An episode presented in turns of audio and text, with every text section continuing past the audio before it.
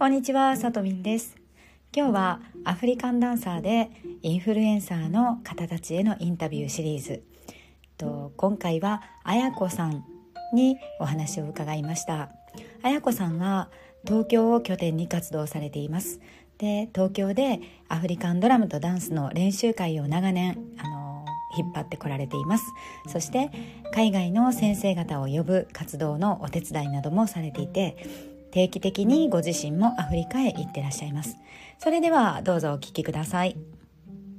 じゃあ、えっ、と、本日の、えーインタビューのお相手は、あやこさんです。じゃあ、今日はあやこさんよろしくお願いします。はい、よろしくお願いします。はい。私はね、あの、あやこさんとはね、結構もう知り合って長いんですけどね、今日はあの、こんな風にインタビューするのは初めてだから、どんな話が出てくるかなと思って楽しみにしています。そうですね。ね、アフリカンオタクとしては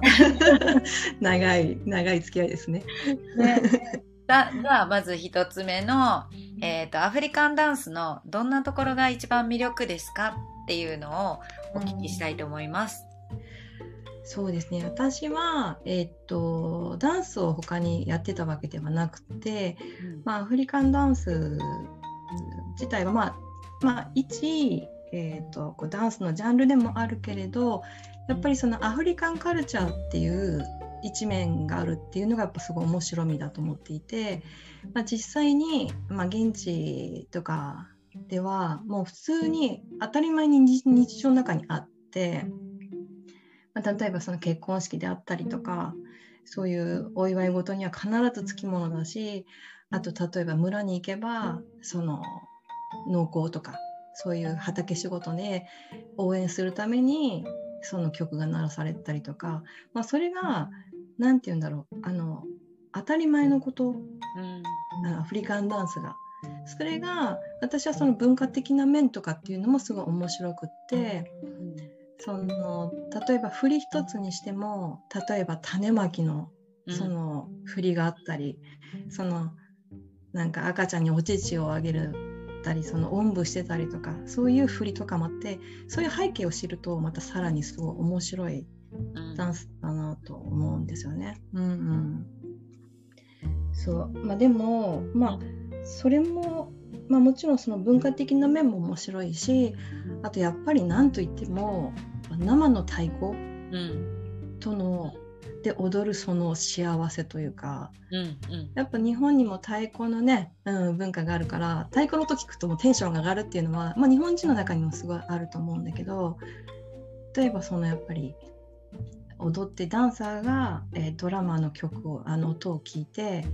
えーこう上がっていくようにドラマーもダンサーを見て上がっていく。で例えば踊ってる時にちょっと目があってまたテンションがどんどん上がっていくっていうこの相乗効果。うん。そのなんていうのかねエネルギーがこうどんどん膨らんでいく感じ。うんそれがやっぱアフリカンダンスのその醍醐味なんじゃないかなうん。って思いますよね。ううん。ん、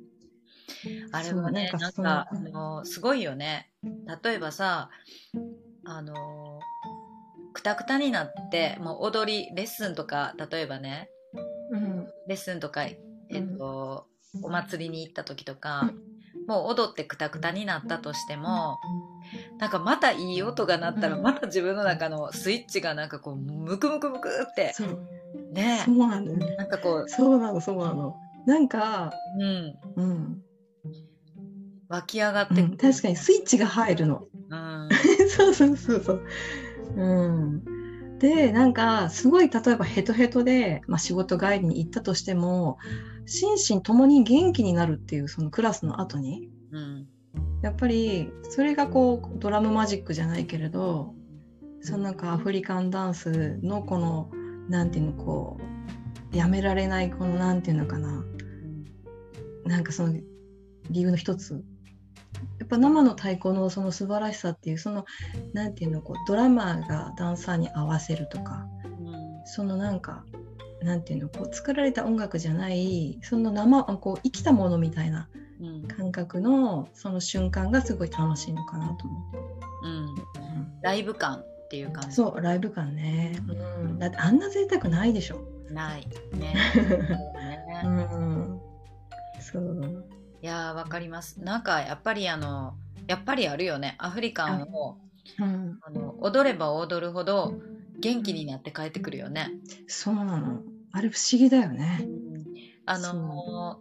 フィジカルで言うとなんか体を本当はヘトヘトになると思うんだけど、踊りも激しいし、うん、運動量も多いからね、うん、なんだけどすっごいあの満たされてあのチャージされて元気になって帰るよね。